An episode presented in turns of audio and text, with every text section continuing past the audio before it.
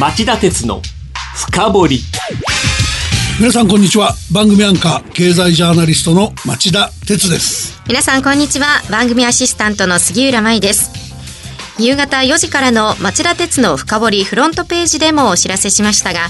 今日はなぜ半導体部品の輸出優遇措置の解除が必要だったのか。今度こそ韓国政府は安倍政権のサインを読み誤るなと題してお送りしますはい、えー、日本政府は木曜日半導体の製造に必要なフッ化水素など3品目の輸出について前提になる信頼関係が失われたとして韓国を対象にした優遇措置を停止しました。この措置についてマスコミや韓国政府は日韓間の懸案である元徴用工問題に対する報復措置であり WTO 世界貿易機関のルールに抵触しかねない輸出規制の強化だとみなし過剰反応をしています。経済界や証券市場にも懸念する向きは多く波紋が大きく広がっているのです。確かに韓国の最高裁にあたる大法院の元徴用工問題に関する判決が昨年10月末に出て以来問題が噴出してとても同盟国と言えないレベルまで日韓関係は悪化していました。しかし今回の政府措置を徴用工問題限定の報復だという間違った解釈からスタートすると今後の二国間関係はますますこじれて修復が不可能になり両国経済や両国の国民にとっても不幸な事態を招きかない。と僕は懸念しています。今日はこの問題をどう捉えてどう動くべきかこうすれば事態の深刻深刻化を避けられるんじゃないかっていうお話をしたいと思います。はい。今最も注目されている韓国向けの半導体関連製品の輸出問題私も関心があります。町田さんは自由貿易論者だと思いますがこの話は自由貿易の問題とは違うようですね、うん、この話は違うんですよね。CM の後じっくり深掘ってもらいましょう。町田鉄の深掘り。資産運用をお考えの皆様運用は日本株式だけで十分と思っていませんか？話題のスマートフォン、電気自動車、インターネットでのショッピングなど、周りは外国企業で溢れています。大和証券では、お客様の資産に外国株式を加えた運用のご相談を受けたまっております。アメリカをはじめ、ヨーロッパ、アジアなど、世界およそ20カ国の外国企業の株式に投資が可能で、各種情報も豊富に取り揃えております。外国株式は大和証券。これを機会にぜひご検討ください。外国株式のお取引は株価の変動、為替相場の変動等による損失が生じる恐れがあります。また、お取引にあたっては、契約締結前交付書面等を必ずよくお読みください。登録番号関東財務局長金融商品取引業者第108号の大和証券株式会社がお送りしました。今日の深掘りまず本題に入る前に最近の日韓関係を簡単に振り返ってください。はい。あの、確かに日韓関係は猛烈に悪化してましたよね。はい。ムン・ジェイン政権の成立前から火種はいろいろありましたが、今回の関係悪化の直接のきっかけは、韓国の最高裁にあたる、えー、大法院の昨年10月末の判決と、それを受けたムン政権の対応にあったと見ていいでしょう。判決は当時の新日鉄積金に対し、第二次世界大戦中の強制労働を理由に、韓国人の原告4人に、えー、合計4億ウォン、およそまあ4000万円の損害賠償を支払うよう命じるものでした。おっしゃるように問題は大法院の対応だけじゃなかったんですね。はい。あの、その大法院判決を受けて、文政権が行政は司法の判断に従わざるを得ない三権分立だと述べて、知らん顔を決め込んだことも大きな影響がありました。この対応は1965年締結の日韓基本条約や日韓請求権協定で解決済みだとの立場を取ってきた歴代の両国政府の立場を真っ向から否定するもので、えー、日本政府は繰り返しサインを送り、誠意ある対応を求めてきましたが、韓国政府はサインを無視無視し続けた挙句、日本企業の新たな賠償を前提として話し合いに応じると回答、日本の政府や国民を失望させました。火種は他にもありましたよね。はい、えー、その後も韓国海軍の艦船による自衛隊機へのレーダー照射や北朝鮮船舶の背取り、取り締まりの怠慢で圧力が高まりました。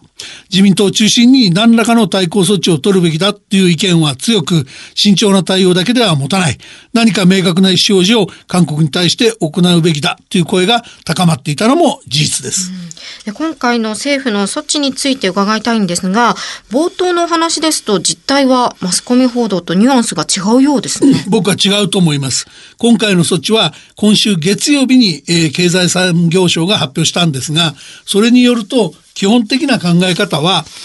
外国為替及び外国貿易法、外為法ですね、うん。これに基づく輸出管理の適切な運用で、韓国向け輸出の優遇措置をやめて、通常の対応に戻すというもんです。はい、どういうことかっていうと、輸出管理制度っていうのは、国際的な信頼関係を土台に構築されているものですから、えー、最近の日韓の間では、この信頼関係が損なわれている上、えー、韓国関連の輸出管理で不適切な事案が発生したことから、2004年から認めてきた優遇措置をやめ、通常の国に対するのと同じ一般的な扱いに戻すっていうんですね。ただ、ここでちょっとだけ注意したいのは、日本政府は韓国関連の輸出管理で発生した不適切な事実があるとしたものの、その内容を公表してないんですよ。この点は、その、もしですよ、その優遇措置で輸出した製品の用途が偽りで軍事物資か何かに転用されて、それが北朝鮮のような輸出してはいけない国に韓国から輸出したというような話に話だったんだとすれば、それこそ大問題ですから、政府経済産業省は、ここのところは早急にオープンにしてほしいですよね。確かに不適切な事案気がかりな言い方ですね。そうですね。私もぜひ公表すべきかなと思います。はい。で、話をその韓国向けの輸出許可で優遇策をやめるっていう議論に戻すと、経済産業省は発表資料に具体的なアクションを2つ明記してます。2つ。はい。で、1つは今年の夏の間に、その安全保障上の友好国の一部に限って認めているホワイト国の指定を解除するっていうものです。この措置については今、パブリックコメントを募集中ですけども、仮に、えー、実現すれば、えー、木曜日に始まった品目にとどまらず、韓国向けの輸出をめぐる特例措置が、えー、事実上全廃される可能性があります。で、もう一つは木曜日からスタートした措置で、えー、フッ化ポリミドとか、レジストとか、エッチングガスとか、あの、スマホとかですね、半導体の、えー、原料になる部品ですけれども、その3品目の輸出と、それに関連する製造技術の移転について、実は3年間有効な法包括許可を取れば、その間いつでも輸出できるという包括輸出許可制度の取り扱い対象だったんですけど、それを外して輸出の契約ごと個別に許可を受けなければいけない個別輸出許可申請という2003年以前の状態に戻すっていうんですね。この個別審査にすると影響はかなり大きいんでしょうか？あの、全くないだろうってことは言えません。って、いうのは、韓国貿易協会によると、3品目の1月から5月までの日本からの輸入は、およそ1億4400万ドル、158億円に上り、どの品目も日本からの輸出が全体の9割前後に達しているからなんです。うん、サムソン電子や SK ハイニクスといった韓国メーカーは、生産在庫が1ヶ月から3ヶ月分程度しかなくて、えー、調達先を日本以外に切り替えることも困難なので、仮に輸入が途絶えると韓国メーカーが生産を中止せざるを得ないとしてます。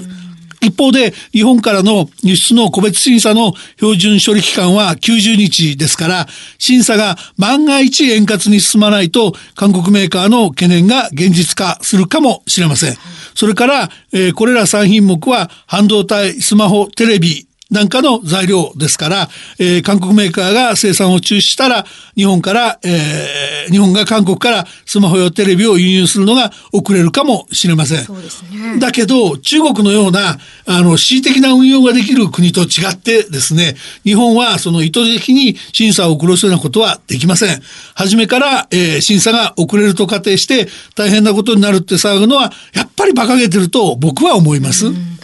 この問題に関して新聞やテレビのニュースの扱いは妥当だったんでしょうか？だから最初からオーバーヒート気味だったですよね。いきなりその輸出審査が滞るっていう前提で半導体国際供給に影響もとか、今回の措置が元徴用工問題の韓国の、韓国の不誠実な対応への報復だと決めつけて、報復の連鎖に勝者なしといった見出しをかけて感情的に伝える媒体が多かったです。で、一方日本政府はですね、この時その安倍総理、菅官房長官、世耕経済産業大臣、河野外務大臣の4人が口を揃えて安全保障を目的に輸出管理を適切に実施する観点からの見直しであり、徴用工問題などに対する対抗措置ではないと明確に断言してたんですから、せめて日本政府の言い分はこうだと。だけど、うちの新聞はこう見るというふうにもっときっちり分けて報じるべきだったと僕は思いますね。